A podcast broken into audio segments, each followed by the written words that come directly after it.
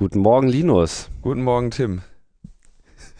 Logbuch Netzpolitik, Nummer 8 Folge Nummer 8. und die letzte in diesem Jahr, oder? Ja, Vorausgesetzt, wir machen nichts zum Kongress. Aber jetzt das stimmt. Vorausgesetzt, wir machen nichts zu, also die, die Aber letzte dann wären es ja auch- regelmäßige. Genau, die letzte reguläre Folge.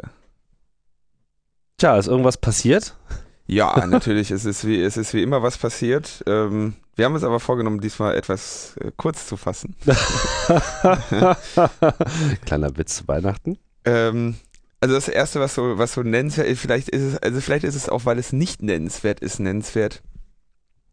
Ähm, Frau Schröder stellt ihren Plan vor, ein Internet-Kinderschutzzentrum. Also unsere tolle neue Familienministerin. So neu ist sie, glaube ich, gar nicht mehr, ne? Aber oder, sagen wir Äh, mal, ist noch. So richtig neu ist sie nicht mehr. Ja, also sie möchte ein äh, Internet-Kinderschutzzentrum haben. Ein Internet-Kinderschutzzentrum. Ja, Wer soll da vor wem geschützt werden? ja, das ist irgendwie die Frage. Also äh, sie möchte die Prävention, sie möchte Prävention und Opferschutz beim Cybermobbing bieten und natürlich auch irgendwie ähm, Missbrauchsdarstellungen bekämpfen, äh, Grooming bekämpfen. Gleichzeitig aber möchte sie irgendwie auch äh, Jugendbeteiligung haben und irgendwie eine Kampagne für Jugendschutzprogramme. Moment, Grooming? Grooming äh, war dieses, was auch im Tatort Internet angeprangert wurde. Äh, also, dass bevor es irgendwie wirkliches Flirten wird, Erwachsene mit Kindern sprechen und eventuell einen Flirt anbahnen. Also letztendlich so ein, so ein etwas komischer Tatbestand, dass also ein, sagen wir mal, ein älterer Mann in einem Chatroom mit einem äh, Kind spricht und es aber noch nicht irgendwie dazu gekommen ist, dass da irgendwas wirklich Schlimmes passiert, sondern das angebahnt wird. Das ist das Grooming. Aha. Und das, äh, also so die, diese Grauzone. Es könnte also sein, dass da jemand etwas Böses macht oder so. Das, das, das, Das, muss auch schon alles verhindert werden. das muss auch verhindert werden. Ja. Und äh, fragt man sich natürlich, wie möchte sie das machen? Und da hat sie äh, diesen schönen, diese schöne Idee des Notrufsbuttons. Ja, also äh, jetzt muss ich ganz kurz schauen, wo ich das gefunden habe, nicht, dass ich jetzt wieder irgendwas Böses unterstelle. Ähm, genau, also der, ein Notrufbutton, der soll da sein und dann können Kinder und Jugendliche Hilfe und Beratung in allen Situationen erhalten, die sie als Bedrohung erleben. Jetzt fragt man sich, wo dieser Button sein soll. Ja, der könnte ja an verschiedenen Stellen sein. Und man könnte sich vorstellen, dass der auf der Tastatur mit drauf ist. Ähm, dass der in der Webseite mit eingebaut ist, ähnlich wie so ein Flatter oder Facebook-Button. Also sagt so, oh, hier, ne, nicht, gefällt mir nicht, so Notruf, kommt der äh, Kinderschutzbund, weil diese, dieses Internet-Kinderschutzzentrum soll ja in Zusammenarbeit mit Staat, Wirtschaft und Opferschützern gemacht werden. Und irgendwie stellt man sich also vor, dass es diesen Knopf geben soll. Und jetzt ist natürlich die Frage, wenn ich äh, bei illegalen Anbietern bin, ob die auch diesen Knopf da drunter machen. Also sagen wir mal irgendwie ein, ein Anbieter, der irgendwas Böses. Also der Knopf soll sozusagen auf der Webseite, wir reden ja hier wahrscheinlich wieder von Webseiten und nur von Webseiten, Ich stelle Äh. mir das so vor. Also ich weiß, man, es ist immer etwas schwierig, deren, das, was sie meinen, da auch herauszulesen, weil da ja wirklich Menschen Dinge formulieren, die im Zweifelsfall nicht so viel Ahnung davon haben. ja, den Eindruck äh, gewinnt man. Ähm, Also in der Webseite eingebaut wäre es ja wirklich so ungefähr das Unsinnigste, was man sich vorstellen kann. Weil jeder, der ernsthaft illegale Inhalte äh, wissentlich irgendwo verbreitet, natürlich diesen Knopf nicht einbinden würde. oder zumindest nicht in funktionierender Form. Genau, man könnte ihn ja auch jederzeit imitieren. Also ja, eben klar, wenn er in der Webseite eingebaut ist, ist es noch das, Bekloppteste. das ist das, das Allerbekloppteste. Was ich mir eventuell vorstellen könnte, wie man sowas, also was, wie man es vielleicht machen könnte, ich will da jetzt keine Tipps geben, aber ein, ähm, ein Browser-Plugin erschien, erschien mir da persönlich vielleicht noch so als das vielversprechendste, ja. Aber dann funktioniert wieder nur im Browser. Aber okay, das, darüber hinaus wird man eh wahrscheinlich kaum kommen mit dem Knopf. ja, und ich meine, die Zeit von Browser-Plugins, die ist jetzt auch so ein bisschen vorbei. Ja. Also das ist, Aber das wäre dann, also deswegen wär, könnte man das ja jetzt von Regierungsseite dann auch endlich mal machen. Also ein Knopf, jetzt wo es ähm, keine mehr gibt. man stellt sich nach wie vor, also ich weiß auch nicht, wie viele dann aus Spaß auf den Knopf drücken wollen. Diese Idee mit dem Knopf war auch regelmäßig mit irgendwie äh, Behörden, Einschaltungen, Ideen verbunden, ja, also es also Ideen kamen, dass man gesagt hat, okay, wir machen diesen Knopf und dann wird das sofort irgendwie landet das auf einer Liste, wo sich dann Polizisten das anschauen und äh, quasi so eine Art sofort ein Anzeigeformular ausgeführt. Die, diese Idee gibt's schon ewig und kommt auch immer wieder und sie kommt immer wieder von Menschen, die dann irgendwie in keiner Form in der Lage sind, irgendwie ein überzeugendes Konzept für so einen Knopf zu liefern. Wie das technisch funktionieren soll. Ja. Ja. Und das äh, ist auch. Oder auch nur organisatorisch funktionieren soll. Organisatorisch, genau, technisch fängt schon an, organisatorisch. Und wenn dann erstmal Anonymous von der Sache hört und die einfach äh, auf jeder Website 180 Mal auf den Knopf drücken, äh, wie man beabsichtigt, damit dann umzugehen. Also ja. von vorne bis hinten nicht nachgedacht. Trotzdem ist das jetzt wieder als Vorschlag auf dem Tisch. Ja, irgendwas muss ja dann immer kommen. Und was, glaube ich, so, wo dann sich sehr viel drüber geärgert wurde, ist, dass sie das in ihrer, ähm, in ihrer Pressemitteilung bei dem BMFS, BMFSFJ ähm, so ein bisschen so darstellt, als wäre das ein Ergebnis der Dialog-Internet-Reihe. Ah. Da hat sie, äh, haben sie dann immer wieder Leute eingeladen, um und irgendwie da so eine Art man könnte sogar sagen, irgendwie so eine Art äh, Barcamp-mäßig Diskussionstische im Kreis und schreibt mal auf den Tisch und dann gehen wir rum und da haben sie solche Veranstaltungen gehabt, wo dann eben auch die Netzgemeinde in Anführungszeichen eingeladen war und äh, natürlich auch Vertreter der Wirtschaft, irgendwie so Personen, verschiedene Personen da irgendwie eingeladen wurden. Und da sagt sie irgendwie, dass das irgendwie so ein bisschen aus diesem äh, aus de, damit ziehe sie Schlüsse aus den Handlungsempfehlungen, die im Dialog Internet innerhalb des Jahres äh, erarbeitet wurden.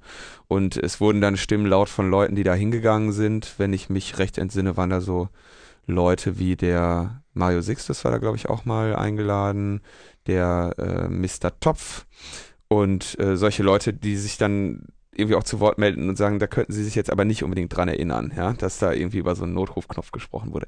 Aber wie gesagt, ist auch andererseits wieder relativ uninteressant, weil man sowas ist einfach nicht realisierbar. Das ist völliger Unsinn und äh, tut mir leid, können sie sich werden sie nicht hinbekommen. Und wenn, dann wird es auf jeden Fall, wenn sie es versuchen, das irgendwie zu machen, dann wird es auf jeden Fall sehr witzig.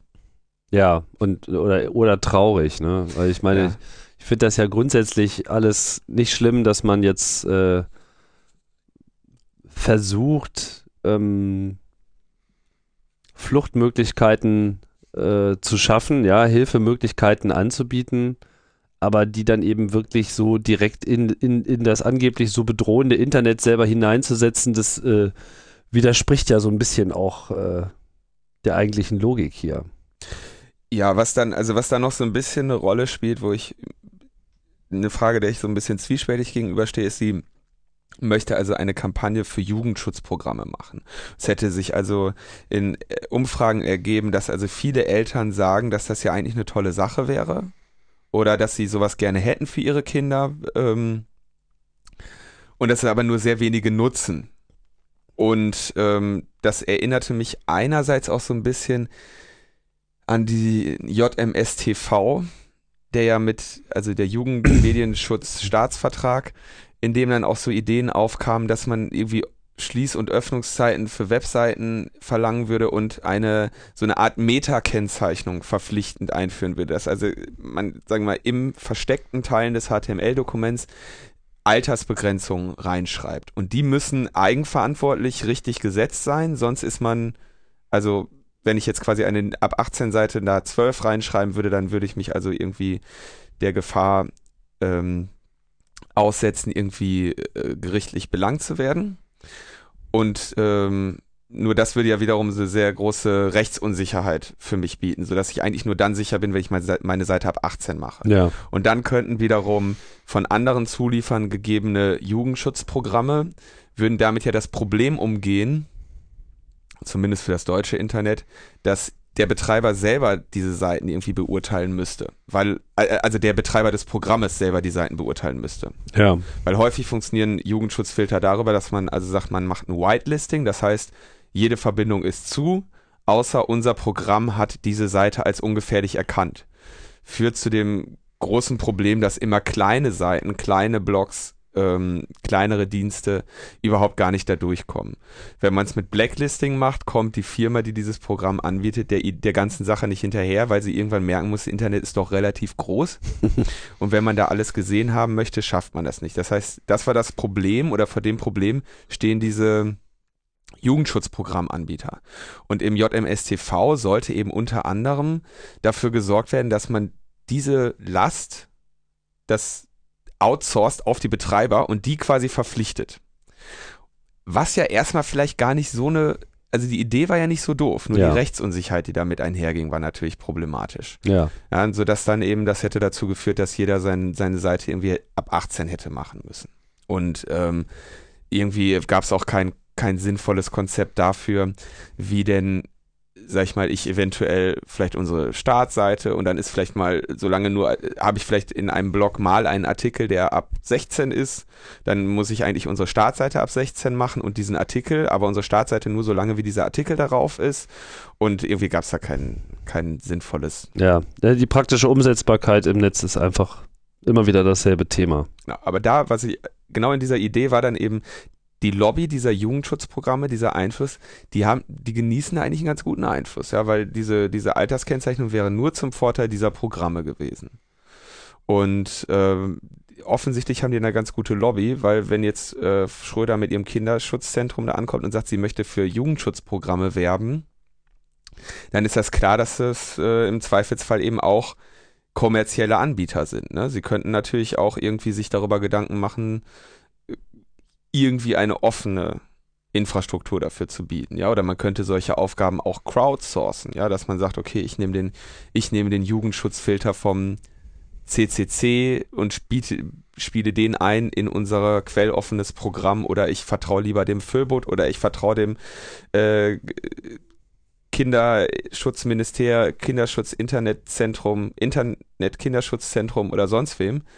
Also solche Lösungen könnte man da ja auch angehen, aber das ist offensichtlich nicht das, wovon sie hier spricht, sondern sie möchte halt für bestehende Jugendschutzprogramme eine Kampagne machen. Also Auch wenn ich mir nicht vorstellen könnte, dass der CCC so eine Liste anbietet. ich könnte mir schon vorstellen, das wäre dann irgendwie so ein, äh, ein Link nach Dev 0 und, und, und fertig. Naja, Link nach Dev 0 heißt eine äh, leere Datei. genau, ins Nichts. Das nichts. Ja, viel, äh, viel Neues gibt es auch bei dem ewig währenden Thema, Themenbereich Wikileaks. Ja, Da gab es ja jetzt die erste Verhandlung nach ewigen Zeiten der Inhaftnahme von Herrn Manning. Genau, das war das Pre-Trial Hearing. Also es ist irgendwie noch nicht so die richtige Verhandlung, sondern irgendwie nur das Beweissammeln. Ich bin mir nicht, also es, offensichtlich wurde da noch nicht wirklich die Verhandlung eröffnet, aber trotzdem treten da schon Zeugen auf und das nimmt irgendwie, das macht man so. Vor der, vor der eigentlichen Gerichtsverhandlung fang, finden Anhörungen statt. Aber das ist doch das, ist doch ein Militärgericht, wo das jetzt Genau, stattfindet. und ich habe jetzt überhaupt nichts, ich finde, wenn ich jetzt Military Pre-Trial Hearing google, um irgendwie zu wissen, was der Unterschied ist zwischen einem äh, zivilistischen Pre-Trial Hearing und einem militärischen Pre-Trial Hearing, dann bekomme ich von Google im Moment nur alles über Bradley Manning und nichts zur Bedeutung. Das erste Mal, dass überhaupt über sowas berichtet wird, wahrscheinlich. Genau. Hm. Ähm, insofern, also es ist ein Pre-Trial Hearing und dieses Pre-Trial Hearing be begann etwas unglücklich mit dem, also unglücklich für Bradley Manning mit dem Bericht eines Computerforensikers, der Datenreste auf Bradley Mannings Festplatte gefunden hat. Und darunter befanden sich also Chatlogs mit Julian Assange, der im äh, Jabba wohl den schönen Namen Dognet DAWG-Net at JavaCCC hatte Mhm. und ähm, auch Teile von eingereichten Materialien, eine Telefonnummer in Island, also sehr eindeutige Be ja, Indizien bis Beweise dafür Dass es sich hierbei auch wirklich um Julian Assange gehandelt hat. und dass vor allem Bradley Manning mit ihm Kontakt hatte. Ähm, Beweise bis Indizien sage ich deshalb, weil er ja eigentlich seine Chats über OTR geführt hat und diese Chatlogs nicht so 100, also ein, das müsste dann noch wirklich mal genau beurteilt werden, welchen, ähm, welche gerichtliche Verwertbarkeit so eine TXT-Datei auf einem Rechner hat im Ordner Chatlogs, ja. Ähm, ist halt die Frage. Viele Leute raten ja dazu, dass man bei seinem äh, Instant Messenger Client diese Chatlogs auch ausschaltet, weil man da insgesamt eben über lange Zeit, wenn man so einen Instant Messenger benutzt, eine ganze Menge Informationen anhäuft, nämlich alles, was man da äh, sich jemals mit einer Person geschrieben hat. Das ist also die kleine, viele nennen das so die kleine Vorratsdatenspeicherung auf der eigenen Platte. Mhm. Ähm, ich denke, würde ich mit jemandem wie Julian Assange einen Jabba-Chat führen, dann hätte ich sicherlich keine Logs an. Ja, also dafür, das ist ein sicherlich ein Fehler, den der Bradley. Das heißt, die ganze gemacht hat. Verschlüsselung hat. überhaupt nichts bewirkt, weil er hat einfach die, das Chatlog unverschlüsselt auf der Platte abgelegt. Das machen die ja sowieso. Also OTR-Verschlüsselung ist eine End-zu-End-Verschlüsselung über Jabba, ähm, die dich aber eigentlich natürlich nur dagegen schützt, dass der Jabba-Server dich abhört. Und die eigentlichen Logs, die speichert dein Client in der Regel dann wieder. Ähm, Na, wenn du das eingeschaltet hast. genau, ja. Aber Ja. ich glaube nicht, dass du, also ich, er hat Adium benutzt, das benutze ich auch und mir ist nicht bewusst, ob man Adium sagen könnte, speichere, bit- speichere bitte die Logs verschlüsselt. Ja, oder gar nicht halt. Gar nicht, ja, das kann man machen, ist sowieso immer die beste Möglichkeit. Ja. Was man nicht unbedingt braucht, sollte man auch nicht speichern. Und dann ähm, hat er dann noch den, also diese Logs sind irgendwie aufgetaucht und ganz dumm oder ein weiterer Fehler, den Bradley Manning da gemacht hatte, war, dass sie wurden also gefunden im unallocated Space der Platte. Das heißt also, wir wissen ja, oder viele von uns wissen das, wenn man eine Datei löscht, wird sie erstmal nicht überschrieben, sondern der Festplatte wird nur gesagt, da wo früher die Datei war, kannst du beim nächsten Mal, wenn du was schreiben möchtest, das da auch hinschreiben. Genau, wird Dieser nur, als Platz ist gelöscht, wieder ma- leer. wird nur als gelöscht markiert. Genau. Und äh, quasi der gesamte Dateiinhalt findet sich erstmal weiterhin auf dieser Platte. Deswegen, wer paranoid löschen möchte, äh, überschreibt mindestens drei, empfohlen siebenmal diese Datei abwechselnd mit Nullen, Einsen oder Zufallszahlen oder sonst was, weil selbst wenn sie einmal überschrieben ist mit sehr besonderer Computerforensik und sehr viel Mühe, eventuell trotzdem noch dieser Zustand wieder auf den zurückgeschlossen werden könnte. Also man überschreibt Dateien, wenn man sie wirklich weghaben will, mindestens dreimal. Auch das ist nur ein theoretischer Schutz, muss Auch. man dazu sagen. Also das, ein, das Einzige, was eigentlich wirklich hilft, ist eine volle, komplette Verschlüsselung der gesamten Platte und ein Passwort, was sich nicht erraten und äh, im Idealfall auch nicht unbedingt aus einem so ohne weiteres herauspressen lässt. Genau, komme ich jetzt aber auch zu, hatte er ja. Wirklich. Genau, er hatte ähm, offensichtlich die Verschlüsselung an und da musste ich jetzt in diesem Wired-Artikel ein bisschen nachdenken. Da stand drin, er hätte das gleiche Passwort für den Zugang zum Rechner gehabt und für, die Verschlüssel für den verschlüsselten Teil der Platte. Ähm, und er hätte ein MacBook Pro gehabt. Also rechne ich mal damit, dass er ähm, FileVault anhatte, also die Verschlüsselung des äh, Heimverzeichnisses bei macOS. Und die geht ja quasi gleichzeitig mit auf, wenn man sich mit seinem Benutzernamen einloggt. Das heißt, dass das Passwort für den Zugang zum Computer und die Entschlüsselung der Festplatte ist das gleiche. Mhm. Ähm, Und äh, das war wahrscheinlich jetzt noch kein macOS 10 Lion, was wirklich eine komplette Plattenverschlüsselung anbietet, sondern eben wirklich nur das, was du sagst, die alte Variante, wo man eben nur das Home Directory verschlüsselt. genau. Und offensichtlich, es gelang also diesem Computerforensiker dieses, an dieses Passwort irgendwie zu kommen. Das ist wahrscheinlich auch nicht allzu schwer, ähm, weil es ja irgendwie in irgendeiner nicht besonders sicheren Weise irgendwo auf der Platte irgendwo stecken muss. Ähm, aber wie er da jetzt genau dran gekommen ist, hat er nicht dazu gesagt, aber vielleicht einfach mal interessant sich zu merken. Ähm, auf jeden Fall konnte er diese, den kompletten Teil entschlüsseln und hat dann im Al- Unallocated Space Dinge gefunden. Was also Bradley Manning an der Stelle zu empfehlen gewesen wäre, er hätte also erstens keine Chatlogs anhaben sollen für Adium und er hätte weiterhin offen vernünftige Verschlüsselungsmethodik, wie jetzt zum Beispiel TrueCrypt mit einem Hidden Container, das denke ich mal sind vielleicht eher sinnvolle Möglichkeiten und einem natürlich einem anderen Passwort als dem, was zum Zugriff auf diese Datei notwendig ist. Ähm, da hätte er sich vielleicht einen größeren Gefallen mitgetan. Ja, man hätte den Paranoia-Level da sicherlich noch äh, steigern können. Ja. Was mich ein bisschen verwundert ist, vor einiger Zeit wurden ja schon die Chatlogs mit Adrian Lemmo veröffentlicht. Äh, Adrian Lemmo ist derjenige, dem Bradley Manning sich gegenüber quasi geoutet hatte und der ihn dann letztendlich auch verpfiffen hat. Verpfiffen hat. Im Gespräch mit Adrian Lemmo hatte er eigentlich haben sie auch ein bisschen über Verschlüsselung und Datensicherheit gesprochen. Da schien der Bradley Manning zumindest äh, eine grobe Ahnung von zu haben. Ja, und hat also irgendwie über verschiedene Verschlüsselungsalgorithmen gesprochen. Ähm, insofern ist mir ein bisschen unklar, warum er mit derart brisantem Material ähm, so umgegangen ist. Ja, ich meine, es ist natürlich jetzt nicht für jeden so klar. Ja, vielleicht denkt man in dem Moment auch, oh, ich meine, er ist ja jetzt kein Computerexperte oder? Ja, eigentlich schon. Also der hatte, ähm, ich überlege jetzt gerade, was seine genaue Aufgabe war. Es ist ja auch einige Zeit her, dass ich diese Sachen da gelesen habe, aber ähm, der war schon in so im, im Sicherheitsbereich da irgendwie. Was steht denn da hier? Was war seine genaue Aufgabe?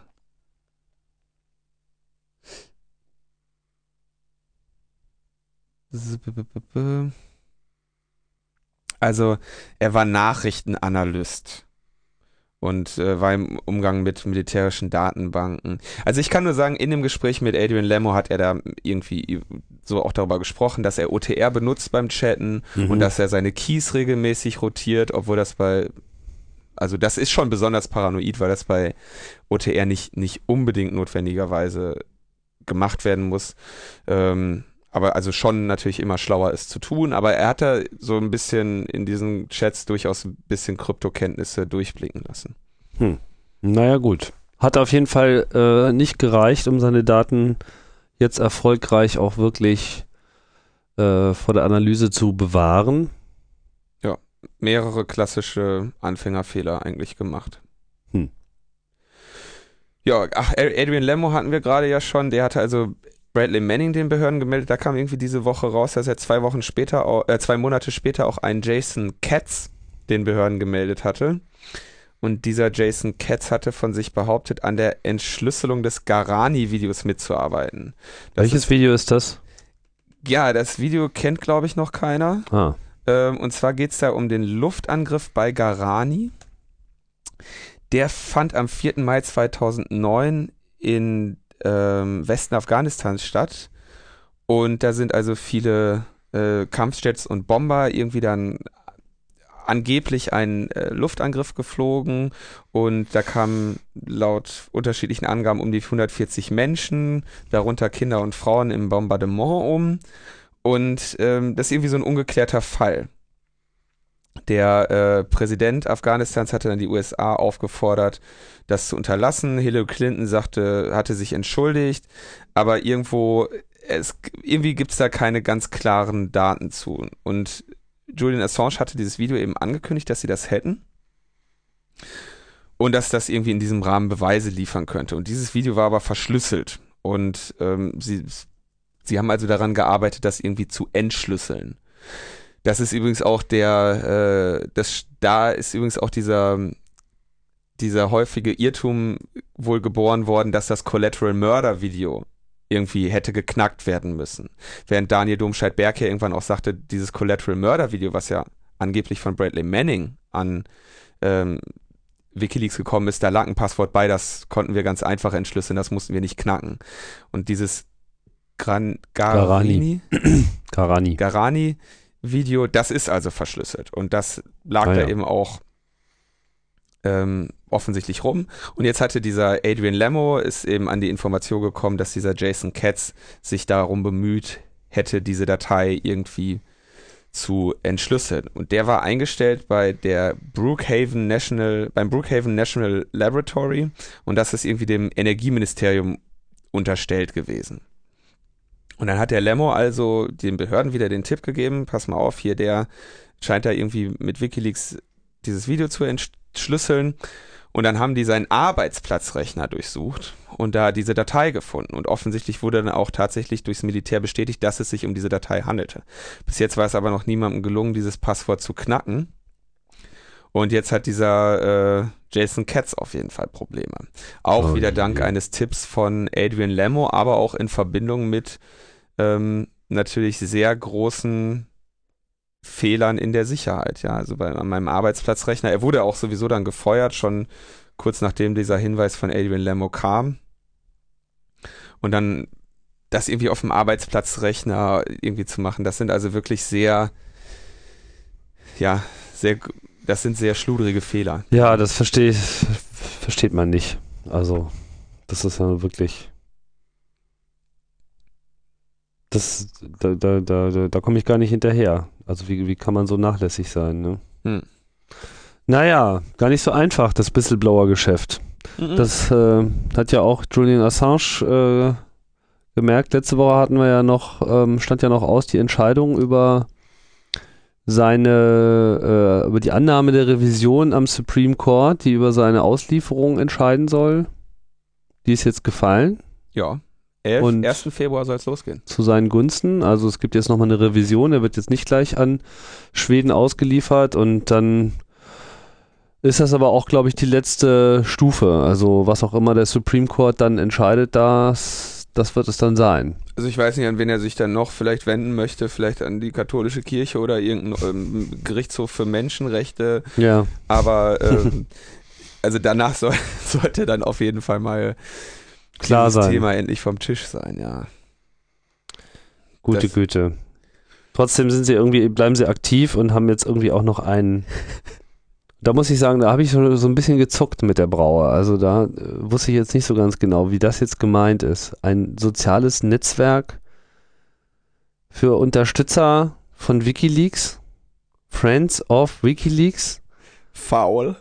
was abgekürzt faul heißt und irgendwie dann auch noch mit dieser Friends of Wikileaks, also auch noch diese Assoziation mit Dead Men Don't Wear Plate, großartiger Film, ja, so Enemies of Carlotta, Friends of Carlotta. Ja, okay, und dann auch noch ein Social Network, also das, wo man irgendwie so gemeinhin weiß, äh, das sind jetzt mal genau die Strukturen, an denen eigentlich die Leute, die hinter Wikileaks her sind, besonders interessiert sind. Und da sollen jetzt irgendwie alle da rein. Was hast du irgendwie schon verstanden, was jetzt hier äh, einen. Glauben machen soll, dass das eine gute Idee ist? Also man könnte, vielleicht können wir versuchen, mal erst die Pro-Argumente zu sammeln, weil das geht schneller. Ja. Danach kommt dann der Haufen der äh, Kontras. Also Pro wäre natürlich, wenn Wikileaks, sag ich mal, diesen Server betreibt und der irgendwie keine Logs hat und so weiter, da kann zumindest Wikileaks sicherstellen, wie es mit dem Datenmodell und der Datensicherheit in diesem Social Network sich zu verhalten hat. Hm. Also sie könnten also theoretisch da eine Infrastruktur aufstellen, die bei Beschlagnahme oder sonst was oder bei einem Hack nichts, nichts Ernsthaftes, nichts Nennenswertes zu verraten droht. Hm. Ähm, sie bündeln vielleicht ein bisschen dann in dieser, nehmen wir einmal an, dass sie sicherer wäre, in dieser sichereren Infrastruktur diese Menschen und schaffen denen eine Möglichkeit, sich da auseinanderzusetzen und das nicht irgendwie auf Facebook zu tun, wo sie sofort verdammt wären. Ja. So, das wären also die hypothetischen Pro-Argumente. Kontra-Argumente, ich meine, sie schaffen damit so den Topf, wo jetzt alle hinwollen Ja. das Ding, was jetzt alle angreifen werden. Mm, Das Ding, wo keiner dem anderen trauen kann, weil da jeder, also jeder FBI-Agent der und die CIA oder sonst was, äh, das Ding wird hauptsächlich von denen da wahrscheinlich Bevölkert werden jetzt. Bevölkert Die werden. haben sich jetzt alle schon mal einen Account geklickt. ähm, dann können sie im Zweifelsfall dann nicht für die Sicherheit dieser Sachen garantieren, weil dafür hätten sie, also für eine annehmbare Datensicherheit hätten sie dezentrale Lösung anstreben müssen. Oder zumindest ja irgendwie eine verifizierbare Open Source Lösung, was Ja. sich aber auch so ein bisschen widerspricht, weil am Ende weiß man ja nicht, welcher Code wirklich da läuft Genau. und weiß nicht, welche, welche Bugs da äh, greifen. Ja, und äh, ich meine, ich habe das nur so grob überflogen, aber so diese, diese dynamische Gruppenbildung soll ja da auch ein bisschen anders funktionieren. Es geht jetzt nicht darum, dass du da tausend Freunde hast und deinen Status postest, sondern du hast irgendwie so kleine Gruppen von Aktivisten, die du dann zu irgendwelchen Taten anleiten oder anraten kannst und wenn die dann das halt irgendwie nicht tun, dann schmeißt du die wieder raus und suchst du dir andere, also so ein bisschen so ein, so ein Meriti Meritokratie-Auswahlverfahren. Äh, ähm, ich kann jetzt nicht zugeben, das wirklich schon vollständig verstanden zu haben. Ich frage mich nur, ob das eigentlich wirklich jetzt das ist, was dieses Projekt gebraucht hat. Ich meine, sie starten ein Social Network, haben aber noch nicht mal die ureigenste Funktion von äh, Wikileaks wiederhergestellt. Wenn ich das richtig sehe, kann man der, derzeit immer noch nicht auf den Upload-Button klicken und Nee, irgendwie? Sachen dahin schicken, was eigentlich mal so ursprünglich die Idee war. Also es ist sehr, sehr, sehr, sehr komisch. Sehr, also was sie dann, dann sagen sie auch noch irgendwie, ja, wir werden deine Daten nicht verkaufen, da bin ich ja dankbar. Also das wäre dann auch noch, eigentlich könnte man ja so ausgerechnet bei denen, die immer allen Scheiß raushauen, bei denen soll ich jetzt irgendwie äh, ins Social Network gehen. Ja, Also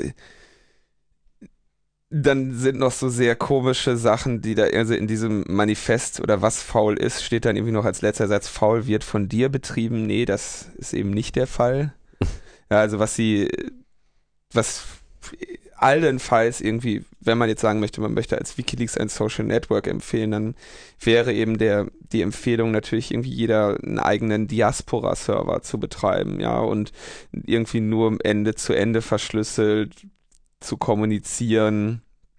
Also was weiß ich, ein OTR auf seine Diaspora zu werfen, aber äh, grundsätzlich stellt sich erstmal die Frage, was spricht gegen Java? Also OTR über Java ist nach heutigem Kenntnisstand eine sehr vernünftige Lösung, um zu kommunizieren, ja, solange man nicht am Ende, nachdem man über SSL mit dem Java-Server kommuniziert und durch dieses SSL OTR End-to-End Encryption mit dem Key von seinem Gesprächspartner macht, weil man dem Java-Server nicht traut. ja, aber hört ihr zu, ich meine, das ist, das ist, jetzt sind wir, jetzt sind wir schon wieder voll im, im, im, im Techno-Babble und ich bin mir eben nicht so sicher, ob jetzt wirklich alle potenziellen Zuträger einfach das notwendige Know-how da mit sich bringen.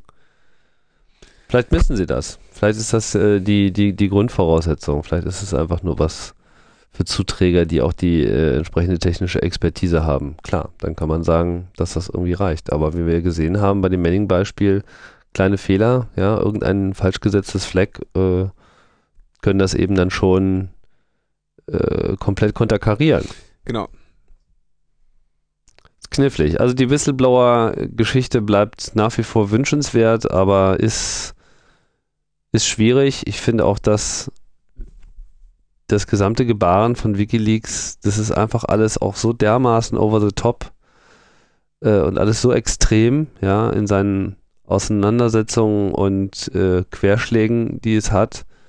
Gut, vielleicht ist das alles nur auch das Ergebnis der, der, der Verfolgung, ja. Schwer zu beurteilen, aber es bleibt ein fader Beigeschmack. Ja. Also was noch, also dieses Foul, ich, ja, das ist, glaube ich. Ein fauler Beigeschmack. Dann wollen sie noch eine E-Mail-Adresse und Kontaktdetails haben und so. Das ist alles nicht sehr gesund. Ja, Die Linke, die Partei Die Linke hat jetzt auch ein Grundsatzprogramm und ähm, betont darin das Netz als äh, freie, offene Infrastruktur, fordert eine Grundversorgung, Netzneutralität und möchte die dezentrale Struktur des Internets erhalten, die sie nämlich bedroht sieht durch privatwirtschaftliche Oligopole und staatliche Überwachungsinteressen. mhm. Und ähm, ja, prinzipiell machen sie da, also wir hatten das jetzt, denke ich mal, wir hatten das ja letztes Mal schon bei den Grünen irgendwie größer besprochen, wir hatten das bei der SPD äh, besprochen, wir hatten, gut, bei den Piraten ist das grundsätzlich erstmal klar, wie da die Positionierung ist.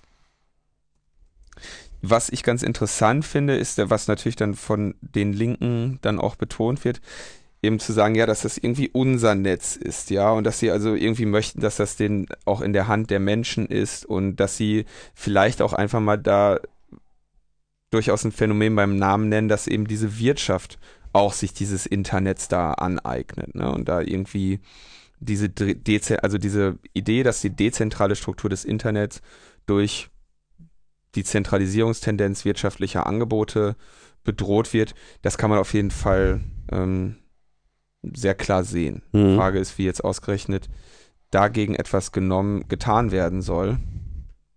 Außer dass man eben dezentrale äh, Kommunikations- und Kontaktmöglichkeiten fördert und ähm, lobt. Aber wir hatten ja gerade schon, sagt, hattest du mir mich darauf hingewiesen, dass es eben sehr viel komplizierter immer ist. Ne? Also wenn ich mir meine encrypted Javas einrichte, dann habe ich damit mehr zu tun, muss mehr verstehen, als wenn ich mir einen Account bei Foul klicke. Ich meine, die, die, Linken machen jetzt eigentlich das, was auch die, die Grünen und ein Stück weit auch die SPD gemacht hat. Das ist ja auch alles sehr wünschenswert. Sie haben jetzt alle dieses Jahr eingesehen, dass sie jetzt das Thema Internet in irgendeiner Form auch in ihre Grundsatzdebatte einbringen müssen. Ich denke, hier lässt sich jetzt noch nicht so sehr viel Konkretes ablesen. Für mich ist das eher erstmal ein grundlegendes Positionieren und mhm. an der Stelle hören offensichtlich die Parteien zumindest im linken Spektrum auch jetzt mal auf die Leute, die wahrscheinlich schon seit zwei, drei Jahren da den Finger immer erhoben haben, gesagt haben, hört uns doch mal zu, wir, äh, wir können uns auch selber, in, wir sind in der Lage, einen Computer einzuschalten, wir können uns auch einloggen und wissen, und wissen, wie man eine Suchmaschine benutzt. So, und das sind vermutlich jetzt einfach die Leute, die eben diese grundlegenden Positionierungen äh, im Kontext der Grundüberzeugung dieser Partei formulieren und das wird dann eben jetzt auch mal angenommen. Ich meine, das ist ja alles sehr richtig, aber auch sehr unkonkret, aber im Grundsatzprogramm ist eben auch einfach unkonkret, sondern formuliert erstmal das, hm. das größere Gut, dass man jetzt hier gleich die Oligopole äh, mit ranzieht. Gut, da würde mich jetzt mal interessieren, was Sie da jetzt pri primär eigentlich sehen. Ja, also ist das jetzt hier, wovon reden Sie? Reden Sie von, von Facebook und Google? Oder reden Sie von äh, Kabelnetzbetreibern? Hm, wahrscheinlich meinen Sie sogar beides. Ja. Aber also einfach nur zur Festhalt, um es festzuhalten, wir haben, wir wollen das ja so ein bisschen vielleicht auch irgendwann nochmal darauf zurückgreifen, wie eben einzelne Parteien sich so positioniert haben. Ne? Und im Moment sieht's. Gibt es auf jeden Fall erstmal eine Positionierung, das ist ja schon genau. mal. Und die ist erstmal nicht großartig zu kritisieren aus liberaler Perspektive. Mhm. Und dann haben wir noch so ein kleines Thema, ähm, die Bundescloud. Wir wollen die Bundescloud haben. Äh.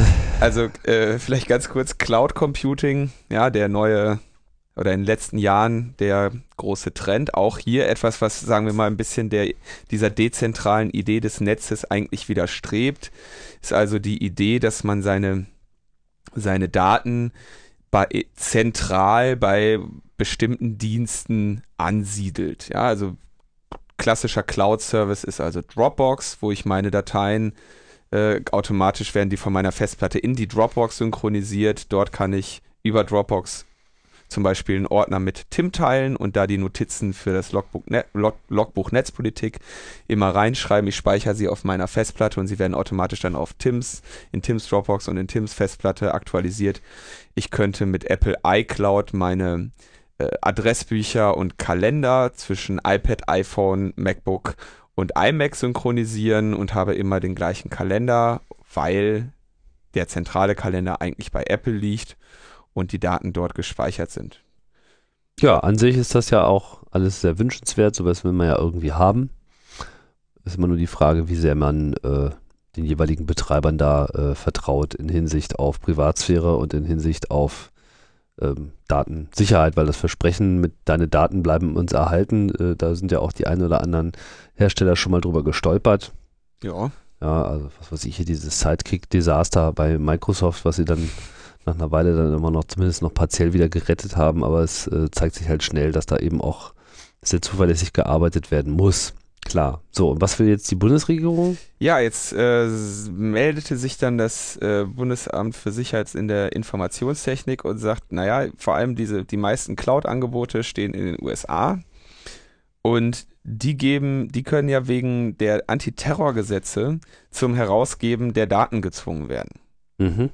Und ähm, das wäre ja irgendwie nicht besonders fein und deswegen sollte man sich ja überlegen, ob man jetzt deutsche Firmen, ist ja auch für Firmen interessant, solche Cloud-Sachen, ob man unbedingt seine Daten jetzt ähm, in den USA ablegen möchte oder ob man das nicht dann vielleicht besser in Baden-Württemberg macht.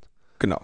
Wo dann sicherlich der deutsche die Staat dann Zugriff die, Bedür hat. die Bedürfnisse des deutschen Staates liegen sicherlich ganz woanders.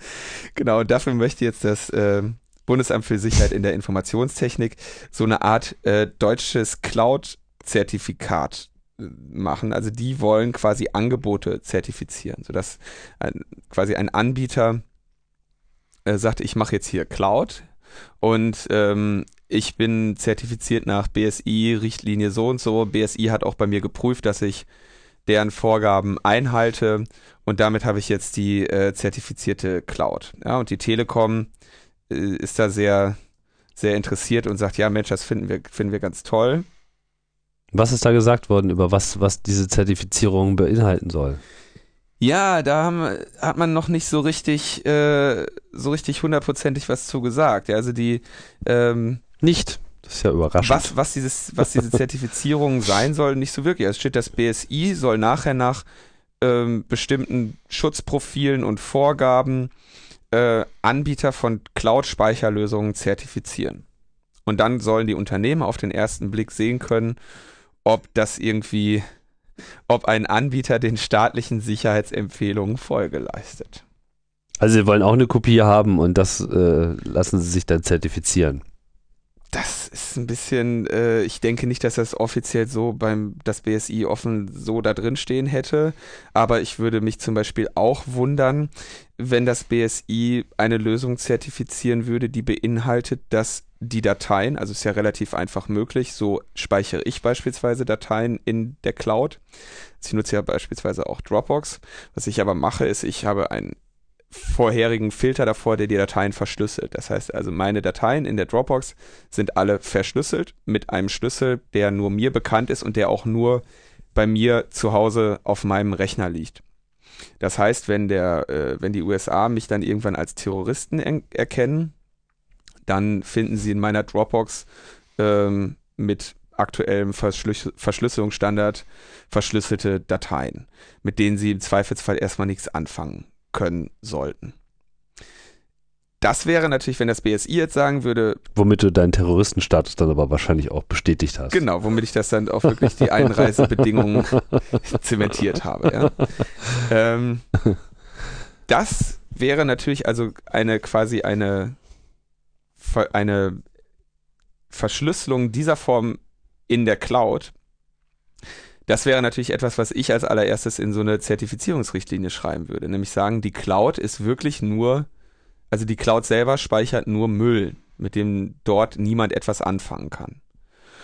Und ich bezweifle oder ich wäre sehr überrascht, wenn das BSI das jetzt als Teil dieser Zertifizierung aufnehmen würde und sagen würde, so, wir zertifizieren nur, wenn euer System beinhaltet, dass eure Cloud nur Unsinn, äh, also nur verschlüsselte Daten aufnimmt und damit dieser gesamte Festplattenplatz, den ihr da zur Verfügung stellt, für euch in keiner Form irgendwie im Zugriff ist.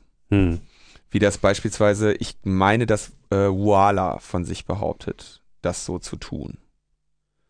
Und ich bezweifle, dass das BSI sowas in seiner Richtlinie äh, am Ende drinstehen haben wird. Wenn sie das da drinstehen haben werden, dann ich, würde ich mich sehr freuen und wäre auch sehr erfreut, wenn es dann Anbieter gäbe, die äh, diese Zertifizierung dann auch umsetzen und mir die Möglichkeit geben, naja, zumindest darauf zu vertrauen, dass mir die Behauptung, mir gegenüber die Behauptung gemacht wurde, dass das geschehe, geschehe. Ja tatsächlich nachprüfen kann man es ja dann eh nur bei einer Open Source Software oder wenn man es eben wie immer selber macht.